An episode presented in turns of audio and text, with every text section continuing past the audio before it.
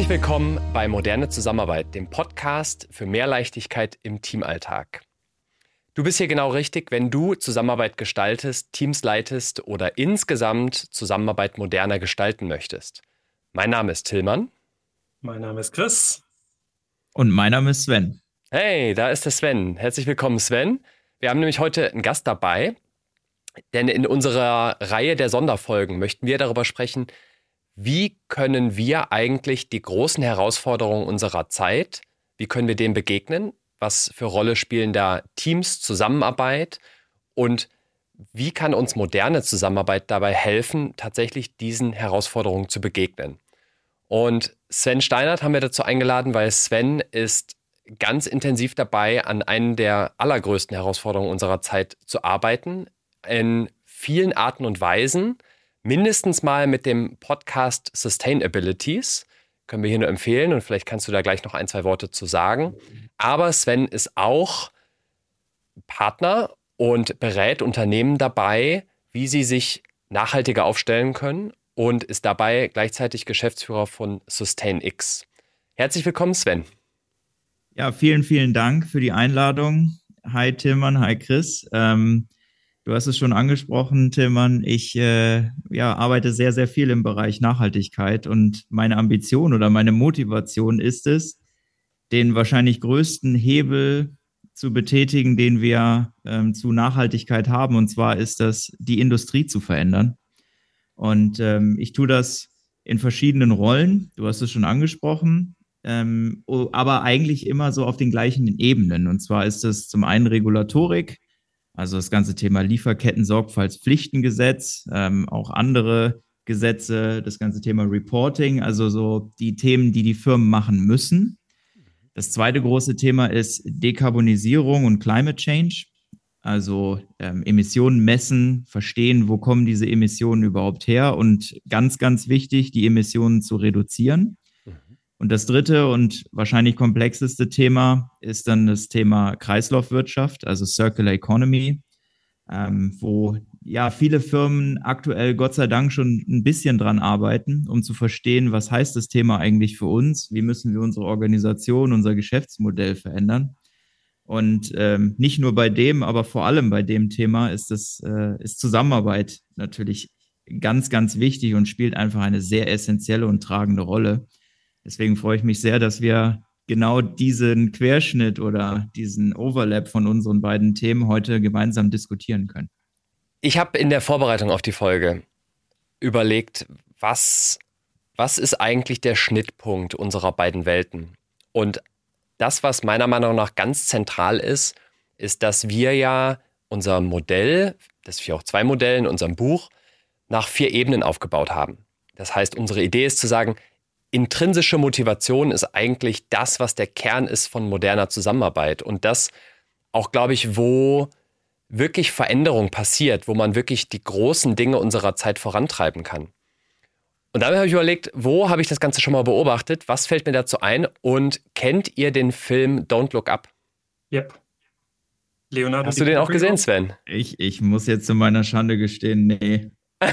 Wie, ist die, wie ist die kurze Zusammenfassung? Ich werde es bestimmt spoilern, aber der Film lohnt sich trotzdem zu schauen.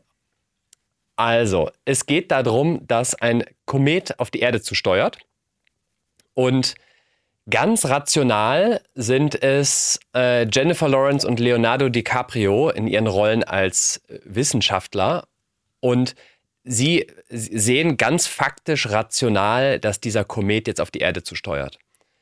Und es ist klar, der hat eine Trajectory, die wird so steuern, dass die auf, den, auf die Erde einschlägt, aber es ist noch genug Zeit zu reagieren. Es ist noch genug Möglichkeit, ja, zu überlegen, was kann die Menschheit tun, um dagegen anzusteuern. Das Ganze ist natürlich so eine Art äh, Persiflage oder Satire oder Drama, Komödie, ich weiß es nicht, äh, die natürlich die aktuelle Situation des Klimawandels widerspiegelt. Aber wie ist es? Das Thema erste Ebene in unserem Modell ist eben das Thema rationales Verständnis.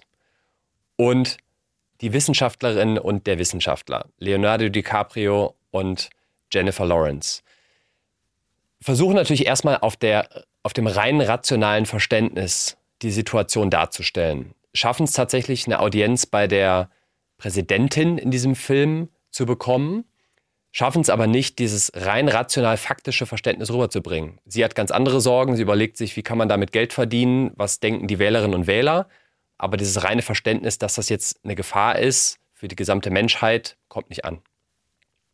Zweite Ebene ist dann das Thema emotionale Bedeutung. Und diese emotionale Bedeutung in dem Film versuchen sie damit rüberzubringen, dass sie ins Fernsehen gehen und versuchen halt die Bedeutung für die Menschheit darzustellen. Es wird Panik gemacht, da gibt es die Szene, wie sie sagt, we're all going to die und das Ganze wird dann zum Meme. Und es kommt nicht die Bedeutung beim Publikum rüber, sondern vielmehr dieses witzige, spontane, das TikTok-Video, was daraus entsteht. Dann geht es um die Lös- und Leistbarkeit. Was kann man tun? Und die überlegen sich, hey, wir bauen Kontakt auf oder finden einen Milliardär, so im Stil von Elon Musk oder Jeff Bezos, bauen die dann Raketen und sagen, hey super, wir können ja diesen Asteroiden meinen und da wertvolle Ressourcen draus herausnehmen, aber sie verfehlen es leider, diesen Asteroiden zu zerstören. Und das Dritte ist dann am Ende, okay, schaffen sie es wirklich wirksam in Aktion zu treten und das mündet darin dann, dass man versucht, der Erde zu entfliehen, aber diese wirksame Aktion äh, ja, ist leider dann doch am Ende nicht so wirksam, wie sie es gehofft hatten. Das heißt, der Film äh, geht so ungefähr an unseren vier Ebenen vorbei und dachte mir, äh, hilft uns vielleicht auch anhand dieser Struktur, Sven, mit dir darüber zu sprechen, was passiert denn eigentlich gerade zum Thema Nachhaltigkeit und ja, wie können wir vielleicht auch mit den Mitteln und Methoden der modernen Zusammenarbeit genau diesen Herausforderungen begegnen? Ich sagte ja, ich kann, kenne den Film nicht, mhm. aber ich glaube, ich kenne die Situation sehr gut. Vor allem der erste Teil, dieses rationale Verständnis. Also die Frage, wie man ähm, Unternehmen auch erklärt, äh, dass sie nachhaltiger werden müssen. Mhm. Weil das ist wahrscheinlich sogar die größte Herausforderung, die ich und mein Team tagtäglich ähm, entgegenstehen. Das größte Problem ist nämlich, dass die Firmen ganz oft den, den Business Case hinterfragen. Und jetzt könnte man ja meinen, naja, also es gibt ja einen langfristigen Business Case und der muss sich ja rechnen und wir alle wissen, dass Lieferketten äh, immer volatiler werden, werden ständig durch irgendwelche Krisen unterbrochen. Das heißt, Kreislaufwirtschaft würde ja auch dazu beitragen, dass ich quasi meine Produkte wieder als Rohstoff nutze und mich damit unabhängiger mache. Aber das sind Dinge, ich glaube, ähnlich wie in deinem Beispiel, Tillmann, das, das sind Probleme, die sind so groß und so wenig greifbar, wie zum Beispiel ein Meteorit, der auf die Erde zusteuert, was ja irgendwie genau so ist, wenn man es mal bildlich sieht. Ähm, das können die Leute nicht greifen. Das, das verstehen die nicht. Und vor allem ist es, wenn ich jetzt mal in Kreisläufen denke, ist es ganz anders als all das, was wir immer gemacht haben in der Vergangenheit. Also es challenged oder hinterfragt im Prinzip die gesamte Industrie. Und dieses rationale Verständnis dafür zu entwickeln, zu sagen, ähm, es sind jetzt nicht nur irgendwelche Gesetze, die euch zwingen, etwas zu tun, sondern diese Gesetze sind im Prinzip der Startschuss für eure Nachhaltigkeitstransformation. Das ist etwas, ja, das, das verstehen die meisten Firmen nicht, beziehungsweise verstehen es erst auf dem Weg, würde ich sagen. Also wenn wir jetzt mal irgendwo gestartet haben und die sehen, dass das tatsächlich auch einen Mehrwert hat und dass sie auch vielleicht Dinge, die sie nicht direkt gesehen haben, wie äh, Mitarbeiterzufriedenheit oder ähm, die Tatsache, dass sie auf dem Recruit Recruiting-Markt besser ankommen, wenn die noch mit eingezählt werden, dann fängt dieses rationale Verständnis an. Aber wenn ich jetzt mit den ganz übergeordneten, plakativen Themen wie das anderthalb Grad Ziel und wir müssen was tun, weil ansonsten werden die Klimakatastrophen immer schlimmer. Ich glaube, ich, ich habe keinen Kunden, der oder die sagt, nee, das sehe ich nicht so. Also das ist, ich glaube, das ist überall verstanden, dass wir ein Problem haben. Aber die Bereitschaft und der Wille, etwas zu tun, also das Rationale, was du angesprochen hast, genau das ist eigentlich heute noch nicht da. Da würde mich voll interessieren, weil das ist auch wahrscheinlich die größte Herausforderung so aus diesem Luxusthema. Es ist Luxus, sich damit auseinandersetzen zu können, zu dürfen. äh, ein wirklich greifbares, hier und jetzt relevantes Thema zu machen. Ich denke an Kunden meinerseits, äh, IT-Dienstleister, ähm, 5% Deckungsbeitrag, davon muss alles irgendwie am Ende des Tages laufen, das ist hart auf Kante genäht. Da darf auch nicht viel rechts und links irgendwie liegen bleiben, passieren an Ineffizienzen und schon gar nicht an Zeitverlust für ein Thema, was vielleicht erst in fünf bis zehn Jahren greift. Wie kriegt man das ins Hier und Jetzt? Dieses rationale Verständnis, dass das schon lohnt und gerade bei Circular Economy, wo ja viel dann dranhängt, wenn du sagst, da sind die Potenziale, wie kriegt man so einen IT-Dienstleister ähm, überhaupt dazu hinzuhören? Darum geht es ja erstmal. Was ist denn da so ein Mehrwertversprechen, was man mit reinnehmen kann, neben sowas wie, was du schon ansprichst, Mitarbeiterfluktuation oder leichterem Recruitment, was ich jetzt erstmal softer einordnen würde. Aber ein IT-Dienstleister guckt auf seine Services, guckt auf seine Delivery, guckt auf seine Kunden, wahrscheinlich erstmal nicht so sehr auf die Belegschaft. Oder ist das die falsche Perspektive? Nee, ich glaube, das ist absolut die richtige Perspektive, beziehungsweise richtig ist vielleicht das falsche Wort. Es ist die ähm, tatsächliche Perspektive, ob die richtig ist oder nicht, sei mal dahingestellt. Aber du hast absolut recht mit dem, was du sagst, Chris, weil, oder andersrum, wie kriegen wir es hin, das Verständnis dann doch zu formen? Und ich sage bewusst zu formen, weil das ist ein Prozess. Meistens geht das über den Blick zum Wettbewerb. Und wenn es eine Sache gibt, die man, glaube ich, auch nicht mehr wegdiskutieren kann, dann ist das Nachhaltigkeit und eben vor allem Kreislaufwirtschaft sind die Haupttreiber aktuell dafür, neben künstlicher Intelligenz, dass neue äh, Geschäftsmodelle entwickelt werden. Also dieses ganze Product as a Service oder dieses ganze äh, Thema Refurbishment. Also es gibt diese 10 Rs, weiß nicht, ob die euch was sagen, also Recycle, Refurbish, Replenish und so weiter da, daraus entstehen aktuell sehr, sehr viele Geschäftsmodelle. Und Dinge, die früher nicht genutzt worden wären, sind heute aufgrund der Tatsache, dass die Gesellschaft auch ein ganz anderes Selbstverständnis für das Thema hat, sind die gang und gäbe geworden.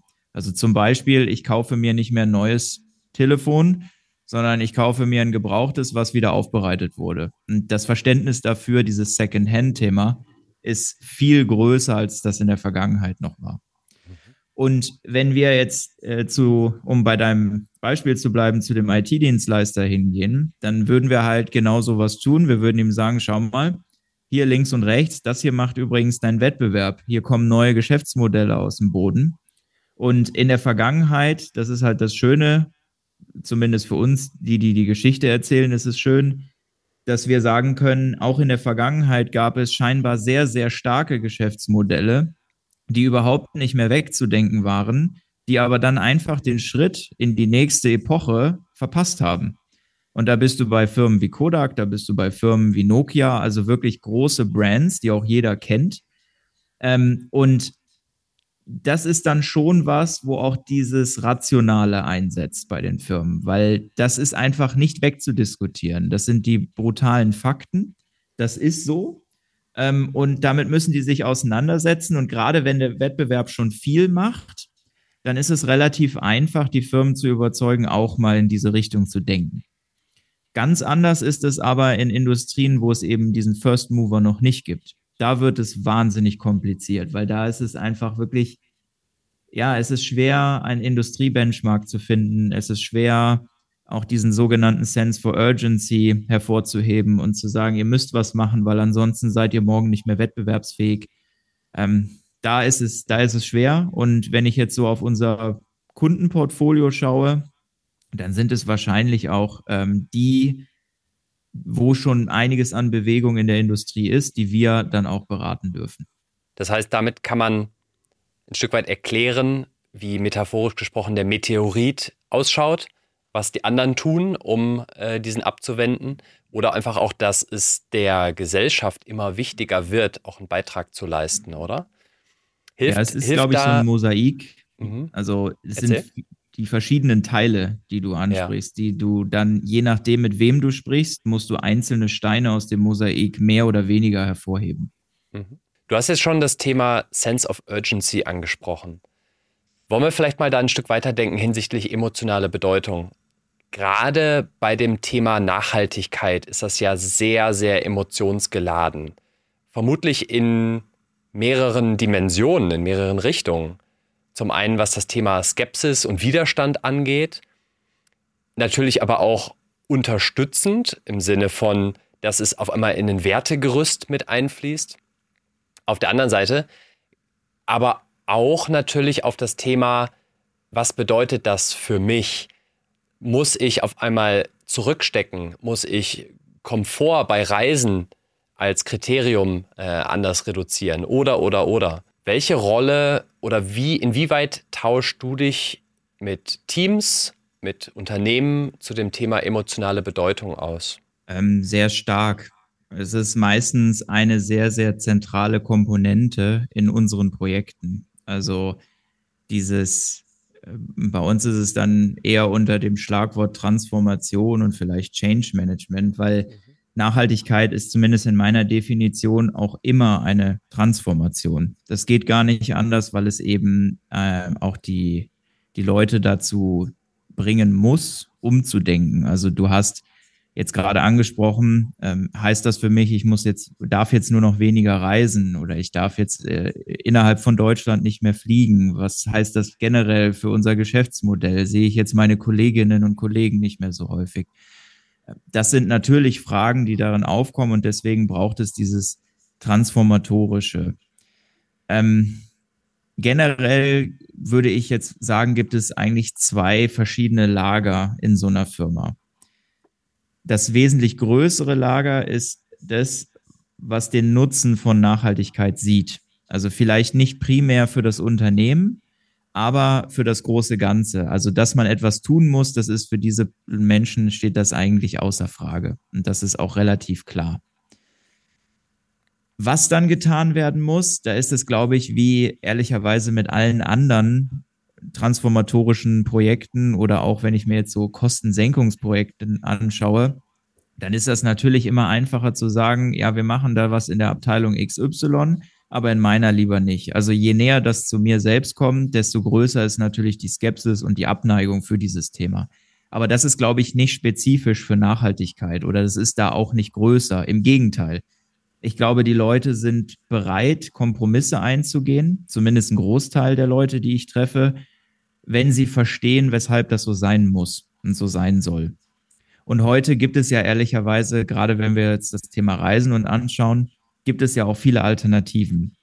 Kann man jedes Meeting virtuell machen? Nein, das glaube ich nicht. Also gerade wenn man viel mit Menschen zu tun hat und den Austausch braucht, glaube ich, muss man ab und an auch mal ein physisches Meeting mit reinsetzen. Aber aus meiner aus meinem Background als Berater weiß ich, oder wenn ich aufzählen müsste, wie viele unnütze Reisen zum Kunden ich in den letzten Jahren getätigt habe, da würden, würde mein Nachhaltigkeitsherz wahrscheinlich in tausend äh, Teile zerspringen, weil manchmal war es auch einfach nur, dass man hingefahren ist, nur um dort zu sitzen, um dann auch das zu tun, was man auch aus dem Homeoffice hätte machen können. Also worauf möchte ich damit hinaus?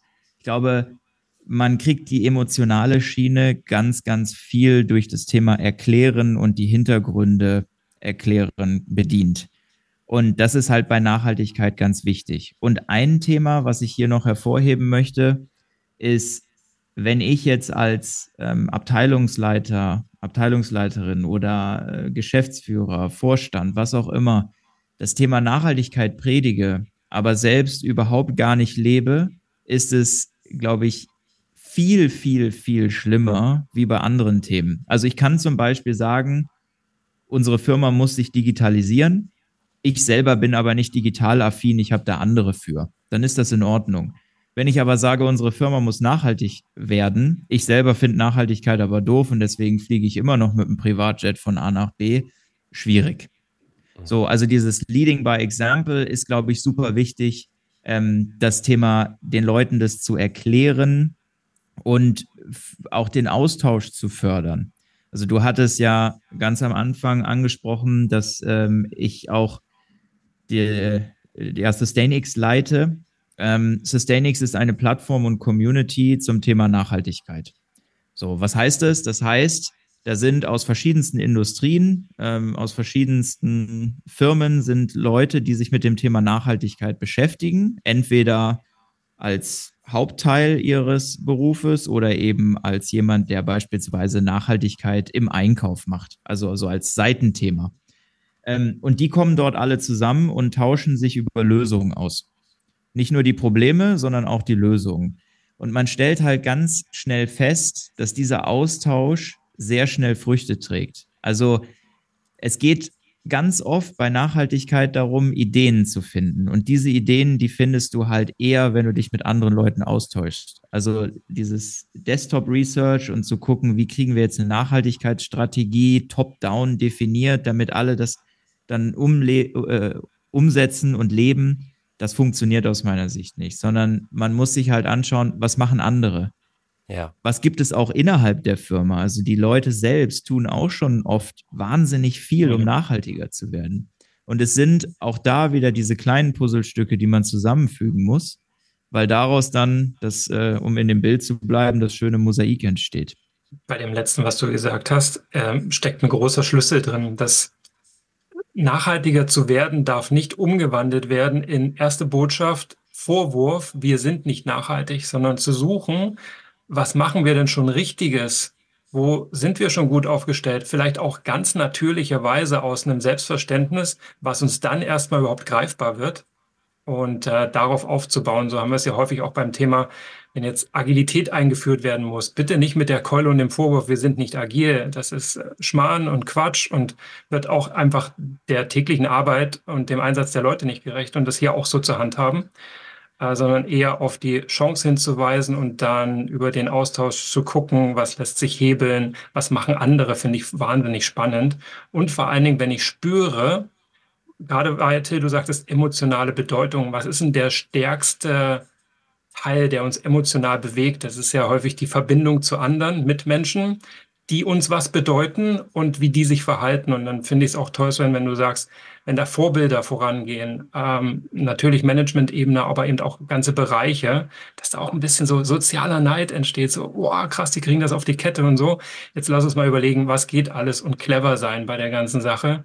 Ja. Finde ich gute Stellhebel, weil es darf ja nicht darin enden, zu sagen, hey, hier, mein Chef hat mich angesprochen, ranzitiert, ich drucke zu oft oder ich sollte in der Kantine mal öfter vegetarisch und vegan essen oder ähm, ich soll mir jetzt hier ein Elektroauto aussuchen, doch wer, ich kann überhaupt nicht elektrisch aufladen in der Arbeit und zu Hause in der Garage ähm, ist eine, eine Mietskaserne quasi. Ich habe ein Parkdeck, da ist auch nichts mit. Äh, das quasi auch zu Ende zu denken und durch diesen Austausch wirklich auf Ideen zu kommen, die fruchten, weil sonst wird das, glaube ich, ganz schnell abgelehnt aus verschiedensten Gründen. Cool. Ja, und nur um da einzuhaken, weil das, was du sagst, Chris, ist super wichtig und richtig. Wenn du jetzt so, also Gami Stichwort Gamification, wenn du es hinkriegst, dass einzelne Abteilungen mit einem guten Vorbild vorangehen und in irgendeiner Form sagen, ja, wir haben jetzt das und das gemacht, lass uns doch darüber mal, weiß ich nicht, im Intranet oder so erzählen, dann entsteht nämlich genau das. Dann entsteht dieser Neid in Anführungsstrichen, dass die anderen Abteilungen natürlich auch was machen wollen. Und das ist, glaube ich, das, was ich jetzt, was ich eigentlich sagen wollte, die, die, diese emotionale Verbindung zu dem Thema Nachhaltigkeit ist ganz oft da. Man muss es nur bei den Leuten halt wecken. Das ist, glaube ich, der Kern. Du hast schon das Thema SustainX als Community angesprochen. Ich würde das gerne mal einen Schritt weiter überlegen, weil SustainX, weiß ich, ist ja eine Community, ist aber auch eine Lösungsplattform, beziehungsweise die Möglichkeit, sich auszutauschen über Lösungen und Lösungen zu finden, die ich vielleicht vorher gar nicht so in Erwägung gezogen hätte. Genau. Und meiner Meinung nach ist genau das Thema, auch wenn ich weiß, ich habe mehrere Optionen zur Auswahl, dass ich dann die Möglichkeit habe, diese abzuwägen. Und idealerweise habe ich dann vorher das rationale Verständnis und die emotionale Bedeutung natürlich von einer nachhaltigeren Option und kann dann diese vielleicht bevorzugen unter natürlich gewissen Kriterien. Aber wie hilfst du Teams und Unternehmen dabei, ganz bewusst das Thema Machbarkeit, Leistbarkeit. Wie macht ihr das? Hm, also das ist wahrscheinlich das zweite komplexe Thema. Das erste ist überhaupt mal das Thema zu starten. So. Das zweite ist, wie kriegt man es dann umgesetzt? Also Machbarkeit, Leistbarkeit. Das ist, das hat wieder verschiedene Ebenen, würde ich sagen. Das eine ist, natürlich nutzen wir SustainX, um äh, rational uns zu überlegen, welche Lösungen kann diese Firma jetzt nutzen. Also um das kurz einmal zu erklären für alle Zuhörerinnen und Zuhörer da draußen, SustainX ist, ähm, hat zwei Teile. Es ist eben eine Community, wo sich die Leute austauschen zu verschiedensten Nachhaltigkeitsthemen. Ähm, da kann auch jeder und jede mitmachen, also ist kein Problem. Einfach äh, auf die Website sich anmelden und dann mitdiskutieren. Und das zweite ist, was auch for free ist, ist, dass man sich eine Lösungsplattform oder dass man Zugriff auf eine Lösungsplattform hat, wo eben die neuesten, relevantesten Nachhaltigkeitslösungen und Best Practices mit drin sind. Und das sind halt wirklich Dinge, die ich als Firma äh, heute schon nutzen könnte. Also es geht jetzt nicht um Konzepte, die vielleicht in zehn Jahren kommen, sondern es geht darum, ähm, ich bin beispielsweise ein äh, Automobilzulieferer und brauche Plastikkomponenten, dann gibt es jetzt verschiedene Arten von Plastik, recyceltes Plastik, ähm, die ich nutzen kann, um meine Produkte zu produzieren. So. Dann gibt es aber auch so Produkte wie ähm, von verschiedenen Startups, die heute schon ja, Geräte entwickelt haben, um CO2 aus der Atmosphäre zu ziehen. So, und die können Firmen sich auch in die Produktion stellen und damit reduzieren die den CO2-Fußabdruck. Und es passiert halt unglaublich viel in diesem Bereich Nachhaltigkeit, weil es halt ein sehr großes und sehr komplexes Thema ist. Und wie wir unterstützen, ist überhaupt erstmal rauszufiltern, was ist denn für mich als Firma überhaupt relevant. Und da muss ich anfangen mit, was ist denn überhaupt mein Problem? Also ich weiß noch, als wir SustainX gegründet und offiziell gelauncht haben, das war Anfang 2021. Und da hatten wir die ersten Termine mit unseren Kunden, wo wir gesagt haben, ja, wir haben jetzt auch eine Lösungsplattform, und dann haben die zu uns gesagt, ja, das ist toll, aber ich kenne mein Problem noch gar nicht. Und das ist, das ist super wichtig und sehr, sehr zentral, das einmal strukturiert rauszuarbeiten. Weil nur dann kann man die Lösungen dagegen mappen, kann sich angucken, ähm, funktioniert das Ganze auch und erst dann kommen wir dahin, dass es auch leistbar und machbar ist. Ja. Und das zweite Thema, was für mich ganz wichtig ist, ist, inwieweit hat man sich denn die Ziele auch gesetzt? Also was ist der, der, die Logik dahinter? Ganz oft ist es im Bereich Nachhaltigkeit so, dass sich jemand hingestellt hat und gesagt hat, wir sind bis 2040 klimapositiv. Wenn man sich mit den Leuten austauscht und dann mal fragt, was heißt denn klimapositiv, könnt ihr es A nicht definieren und B, könnt ihr auch nicht sagen, warum es jetzt auf 2040 geworden ist. Es hätte auch 2045 oder 2080 sein können. Also es ist überhaupt nicht hergeleitet. Und das ist halt nicht machbar. Das funktioniert nicht, sondern man muss sich halt hinsetzen, crossfunktional überlegen, wie kriege ich meine, meine sogenannten Sustainability Hotspots, also da, wo ich wirklich Probleme habe, wie kriege ich die adressiert? und wie kriege ich es auch hin, die in einem angemessenen Zeitraum, so dass ich die Erwartungen vom Markt, aber auch die Kapazitäten innerhalb der Firma ähm, erreiche oder dass ich die nutze, um eben das Ziel dann auch pünktlich umgesetzt zu haben. Hilft mir nochmal dabei, auch das Thema Herunterbrechen dieser großen, schweren Herausforderungen zu betrachten. Weil klimapositiv in 2040, sagtest du ja, klingt gut, aber wie kriegt man das jetzt in Etappen geschnitten? Wie kriegt man daraus Aufgaben abgeleitet? Also äh, vielleicht auch, falls ihr den Podcast schon länger hört, wir hatten eine Folge 8 zum Thema Etappen, eine Folge 7 zum Thema Aufgaben. Aber da würde mich gerne, Sven, deine Sicht darauf interessieren. Wie kriegt man den Elefanten in handhabbare Teile geschnitten? Also wir fangen typischerweise eben beim Problem an und sagen, jetzt nehmen wir mal, nehmen wir mal ein Beispiel. Äh, wir haben eine Firma, die hat äh, drei große Themen. Das eine ist, äh, sie haben in der Produktion viel Abfall. Sie haben in einem zweiten Schritt haben sie äh, viel CO2-Emissionen und das dritte ist, sie haben einen hohen Wasserverbrauch. So, und dann ähm, muss man sich anschauen, wie, wie ist denn überhaupt die Baseline? Also was, was heißt jetzt viel? Sind das Tausende von Tonnen? Sind das Hunderte von Tonnen? Ähm, und inwieweit gibt es auch schon durch so klassische Instrumente, also sowas wie Effizienzmaßnahmen, die ja sowieso jede Firma heute schon zumindest verfolgt. Ob sie sie jetzt erfolgreich umsetzen, ist noch eine, eine andere Frage, aber zumindest werden diese Themen verfolgt, dass man die umsetzt, also effizienter wird. So, und dann hat man halt noch dieses Delta von dem, was man nicht durch die klassischen Maßnahmen erreichen kann, wo man dann etwas ja, innovativer werden muss oder sich mehr auf diese nachhaltigkeitsspezifischen Lösungen fokussieren muss. Und dann ist die Frage, gibt es da im Markt schon etwas? Also es, es gibt ja auch ganz oft die Herausforderung, dass man einfach sagt, ja, ähm, das wäre toll, wenn wir das könnten, aber es gibt halt die Lösung heute noch nicht. Mhm.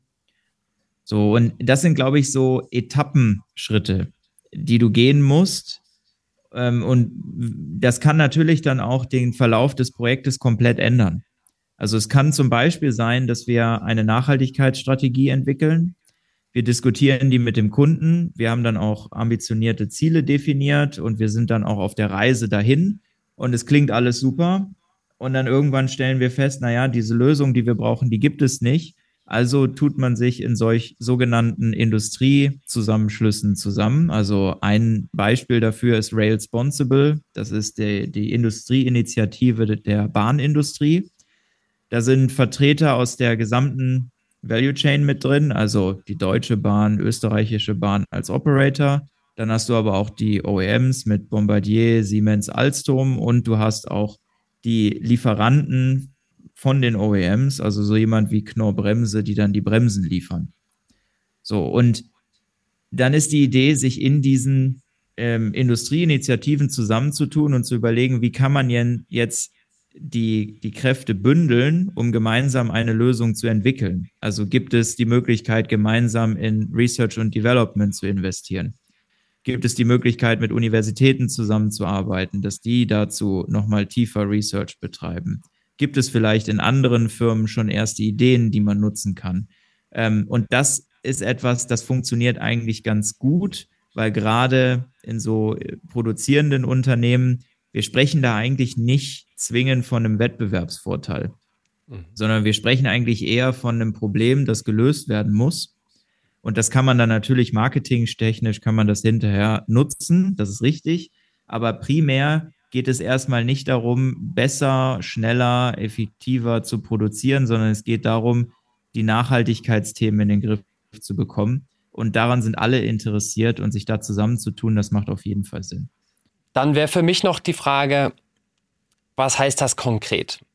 Also für mich persönlich habe ich ja für mich entschlossen, zum Beispiel, ich brauche kein Auto, ich brauche kein eigenes Fahrzeug. Ähm, ich habe für mich entschieden, wenn ich kann, fahre ich mit der Bahn statt zu fliegen und so weiter. Aber ich kann mir gut vorstellen, dass das natürlich auch für Unternehmen äh, Auswirkungen hat hinsichtlich, was sind jetzt die wirklich wirksamen Aktionen? Was kann ich als Unternehmen tun, um einen Unterschied zu machen? Ähm, natürlich tragen da die Individuen im Unternehmen irgendwie einen Beitrag dazu, aber ich kann mir gut vorstellen, dass die großen Hebel, die großen Einsparungen von CO2 und Wasser und anderen Ressourcen natürlich große Entscheidungen bedarfen. Aber ähm, wie, wie kommt man zu einer wirksamen Aktion? Ich würde sagen, das ähm, ist unterschiedlich, je nachdem auch in welcher Industrie man ist. Also nehmen wir mal das, äh, die Industrieberatung. Da kann man mit der Verhaltensänderung, die du gerade angesprochen hast, der einzelnen Mitarbeiter, Mitarbeiterinnen kann man viel verändern.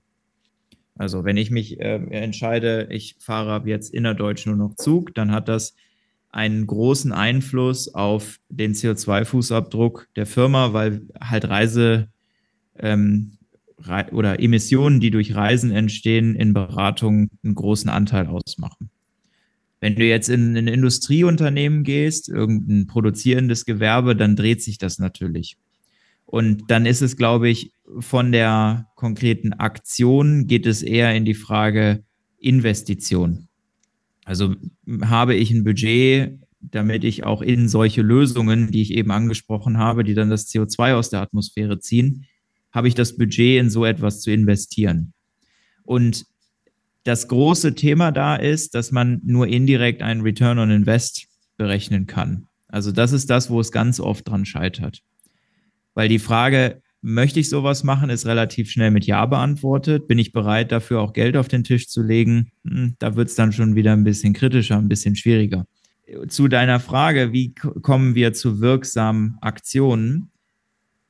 Ich glaube, in dem ersten Schritt beim Thema Nachhaltigkeit geht es dazu darum, dass man ein Commitment vom Management braucht. Das muss nicht immer das Top-Management sein, auch die Abteilungsleitung kann da sicherlich ähm, einen positiven Einfluss drauf haben, aber wenn ich das Commitment vom Management nicht habe, dass ich beispielsweise im Einkauf mehr Geld ausgeben darf für eine nachhaltige Lösung, dass ich vielleicht ähm, als Berater nicht um 8 Uhr beim Kunden sein muss, sondern um 9.30 Uhr und dafür fahre ich aber mit dem Zug.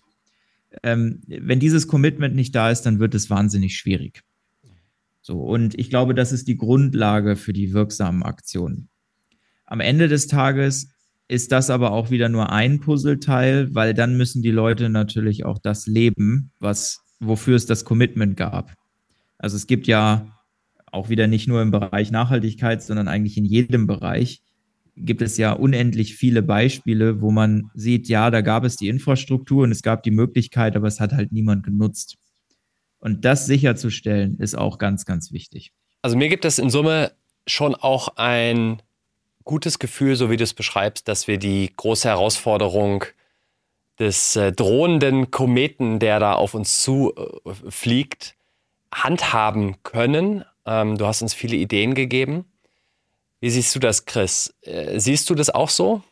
Ist das ein Thema für dich? Also für mich ist grundsätzlich das Thema riesengroß. Ähm, wenn ich auch gucke, wo ich mich engagiere. Also ich bin zum Beispiel auch als Volunteer für ein WECF für Sustainable Themen zum Beispiel unterwegs gewesen. Also ehrenamtlich engagiere ich mich, aber auch selbst seit Jahren Tagen Fairphone. Ich habe kein Auto, ich kompensiere jeden Flug, äh, den ich antrete. Also auf Mikroebene, glaube ich, tue ich aus Überzeugung ganz viel. Ähm, womit ich mich wahnsinnig schwer tue, so dieser Langfristaspekt und langfristig motiviert und dran zu bleiben und das dann auch noch zu skalieren, weil egal wie ich es als Einzelperson, als Team, als Einzelunternehmen skaliere, ich sehe nicht, dass sich auf dieser anderthalb oder zwei Grad Ziellinie irgendwas verändert. Und das würde mich in Summe interessieren. Also neben Business Cases, die ich dann messen kann, ob ich jetzt zum Beispiel Müll, den ich erst für Entsorgung bezahle, auf einmal Geld kriege, weil sich da Techniken entwickelt haben sehe ich die große Frage, wie schaffe ich es denn jetzt nicht nur einmal diesen Hub und Anschub hinzubekommen und erste tolle Effekte, die sich auch schön ausschlachten lassen und dann gut nach außen präsentieren lassen, zu realisieren, sondern langfristig ein Selbstverständnis zu entwickeln für Nachhaltigkeit, Sustainability-Themen, ein ganzes Businessmodell wirklich zu transformieren, dass das genauso dazu gehört wie eine Kaffeeküche. Ja, das ist, also es ist natürlich eine, eine komplexe Frage. Wenn, wenn man es mal runterbricht, glaube ich, das, was wir jetzt gerade durchmachen, ist auch für, für uns als Gesellschaft, also jetzt mal ein bisschen makroökonomischer gesehen, ähm, ist es die größte Transformation, zumindest aus meiner Sicht, nach der industriellen Revolution. Natürlich die Digitalisierung, die gab es zwischendrin auch noch. Das ist auch noch ein großes Thema. Ähm, da haben sich natürlich auch viele Dinge verändert. Ähm, unser Leben ist auch dadurch nicht mehr so, wie es vorher war. Ja, vielleicht kann man auch da eine Analogie nutzen und sagen, ich glaube, das, was sich in der Digitalisierung durch ja jetzt mittlerweile Jahrzehnte verändert hat, ist, dass ein Selbstverständnis kreiert wurde. Und dieses Selbstverständnis muss, glaube ich, auch für das Thema Nachhaltigkeit kreiert werden. Und das funktioniert aus meiner Sicht nicht dadurch, dass wir jetzt allen Leuten verbieten, innerdeutsch zu fliegen. Also es ist so ein doofes Beispiel, aber es ist sehr plakativ. Deswegen glaube ich, es funktioniert. Ähm, sondern ich glaube, man muss halt an Lösungen arbeiten, wie wir trotzdem gut von A nach B kommen, was aber nicht mehr heißt, dass wir so viel CO2 emittieren. Also ist ja auch die Frage, irgendwann sind wir mal auf die Idee gekommen zu fliegen, ja. Ähm, vielleicht gäbe es aber auch noch eine andere Lösung, auf die sind wir aber zu dem Zeitpunkt nicht gekommen und das Fliegen hat sich einfach jetzt so etabliert, dass es so ist. Also was möchte ich damit sagen? Ich glaube, Wir müssen ein Stück weit als Gesellschaft auch auf die Startups hoffen, die ähnlich wie bei der Digitalisierung mit neuen Geschäftsmodellen um die Ecke kommen, die die etablierten Player in den Märkten unter Druck setzen, auch etwas verändern zu müssen. Weil wenn wir jetzt, glaube ich, auf die großen Firmen schauen und die zum Treiber dieser Transformation zu machen, ist, glaube ich, wahnsinnig schwierig, weil das große Ganze, was du gerade beschrieben hast, Chris, also es müssen neue Geschäftsmodelle her, es muss alles neu gedacht werden. Das machst du als große Firma nur, wenn du wirklich unter Druck bist, weil es funktioniert ja so, wie es funktioniert. Und die ganzen Leute, die oben an, den, an der Spitze solcher Firmen setzen, sind ja auch ganz anders incentiviert. Also die kriegen heute ihren Bonus nicht auf Basis von wie viel CO2 habt ihr denn eingespart, sondern die kriegen ihren Bonus halt auf der Basis, was ist denn der Return on Invest, was ist der Shareholder Value und so weiter. Und diese Themen stehen halt heute leider noch zu oft, sind die zu oft gegensätzlich.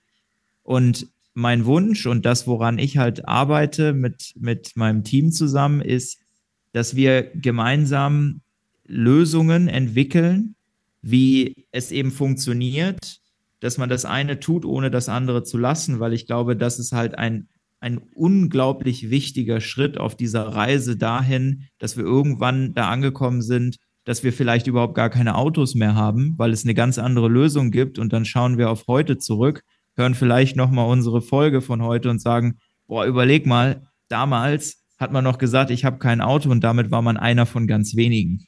Sven, viele spannende Eindrücke und es gibt mir tatsächlich äh, Hoffnung, dass du dabei hilfst, die Industrie zu entwickeln, aber auch, dass äh, wir als Gesellschaft es schaffen, da mit Methoden und Mitteln, vielleicht sogar der modernen Zusammenarbeit, das Ganze vorwärts zu bringen. Sag uns doch mal, wie können Hörerinnen und Hörer dich erreichen? möchtest du noch zu deinem Podcast was sagen? Unbedingt, ja. Ähm, das Beste kommt ja zum Schluss, bekanntermaßen. Deswegen wollte ich das äh, mir fürs Ende aufsparen. Genau, ich habe mit ähm, einem mittlerweile Kumpel von mir, damals war er so ein, ja, ein Wegbegleiter im Arbeitskontext, mittlerweile ein guter Freund von mir. Dem habe ich zusammen einen Podcast, das ist der Julian Göbel von der Firma Invoria, ähm, einer digitalen Lösung, um Firmen auf ihrer Nachhaltigkeitsreise zu unterstützen. Und wir gemeinsam, wir haben einen Podcast, in dem wir eben über Nachhaltigkeitslösungen sprechen. Und wir wollen ganz bewusst die Lösungen in den Vordergrund packen und nicht wie viele andere über das Problem sprechen, weil wir einfach der Meinung sind, dass äh, nur so etwas vorangeht. Genau, wir haben alle zwei Wochen veröffentlichen wir eine Folge und es geht jedes Mal um eine andere Zahl. So, und äh, wir haben zum Beispiel, die erste Folge ist äh, 1,5, da haben wir mal im Detail zum anderthalb Grad Ziel gesprochen. Wir haben aber auch die Zahl 28 beleuchtet, wo wir über COP28 ähm, diskutiert haben, was die Ergebnisse davon sind. Genau, und ähm, so können natürlich auch alle Zuhörerinnen und Zuhörer von euch gerne bei uns mal reinhören, auch gerne eine Zahl dalassen, zu der wir dann ein bisschen mehr im Detail diskutieren können. Und ansonsten glaube ich, wie können, wie kann man mit mir in Kontakt treten? Ähm, ganz klar über SustainX. Also ich kann nur jeden ermutigen, mit dabei zu sein. Es kostet nichts, außer vielleicht ab und an mal reinzuschauen und neben dem Konsumieren auch etwas beizutragen, weil nur so funktioniert eine Community. Ähm, und meine Vision von dem Ganzen ist eben, dass es mindestens mal in Deutschland, aber vielleicht auch in Europa die größte Community wird, die sich eben auch zu dem Thema Nachhaltigkeitslösung austauscht. Und ähm, ich sehe mich da eher als der Facilitator für das Ganze. Mhm. Und äh, je mehr Leute dabei sind, desto besser. Klasse. Sag doch mal schnell den Namen von deinem Podcast. Ja, das ist äh, Sustainabilities und findet man natürlich auf Spotify. Chris, haben wir sonst noch irgendwas zu besprechen? Haben wir noch was mitzugeben? Ich glaube, ähm, wenn du mehr über die Ebenen der Überzeugung, die wir hier als Grundstruktur für die Folge hergenommen haben, erfahren möchtest und das Buch noch nicht vor dir hast, ähm, Alternative zu Buch, was es überall, weil es bei Haufe erschienen, die sorgen dafür, dass das überall, wo es Bücher gibt, auch zu lesen gibt. Äh, von Amazon bis, ich weiß gar nicht, Hugendubel, Online auf jeden Fall. Online mal mindestens. Da kannst du reinlesen oder auch auf www.moderne-zusammenarbeit.de gehen. Dort gibt es auch einen Download-Bereich, wo du äh, ganz konkrete Vorlagen, Templates, Canvases, nennen sie wie du möchtest, dir runterladen kannst, um mit dem Team, äh, Team zum Beispiel mal so eine Problemstellung zu erarbeiten als Zielausrichtung für eine Nachhaltigkeitsapproach oder wo ihr mehr Wertströme runterbrecht, um rauszufinden, was bringt uns das, um diesen Nutzenaspekt zu beleuchten ähm, bis runter zu Lösungsoptionen abwägen. Wie mache ich das jetzt und wie treffe ich clever Entscheidungen? Wie teilen wir unsere Verantwortung rund um das Thema Nachhaltigkeit bei uns auf? Äh, da sind sicherlich viele Ansätze, wo das beides gut dann konkret in die Umsetzung äh, gereicht. Das ist das, was ich mir wünsche, weil ich glaube, jeder für sich kann viel tun, wenn wir als Team zusammenkommen und es da auch schaffen, als Team auf dieses Nachhaltigkeitsziel und die Nachhaltigkeitsvisionen einzuzahlen. Da wäre uns allen brutal geholfen. Also ich habe ein Kind, äh, ich denke da sofort an seine Zukunft. Ähm, so gesehen, lasst uns da was tun und ähm, einfach gucken, wie wir einen Unterschied machen können bei den Herausforderungen, die uns ja megamäßig beschäftigen. Das ist ja gar keine zukünftige. Das ist jetzt hier, das steht vor der Haustür. Ein Freund aus Kanada sagt immer Angry Planet. Ich glaube, wir brauchen nur in den Himmel gucken. Nicht wegen dem Meteor, sondern wegen dem Wetter, was uns echt äh, permanent irgendwie nervt und beschäftigt. Lass uns was Gutes tun. Danke. Super. Und nochmal ein großes Dank an dich, Sven. Vielen Dank, dass du mit uns gesprochen hast und dass wir die Ebenen da mit dir diskutieren konnten an diesem wirklich spannenden Beispiel. Vielen Dank dir. Vielen Dank für die Einladung. Es hat sehr, sehr viel Spaß gemacht. Und äh, ich hoffe, dass ihr dann auch mal bei uns mit dabei seid. Na, sehr gerne. Wow, danke. Dann äh, lass darauf hinarbeiten. Gut, und dir als Zuhörerin oder Zuhörer wünschen wir dir viel Freude und Leichtigkeit im Teamalltag.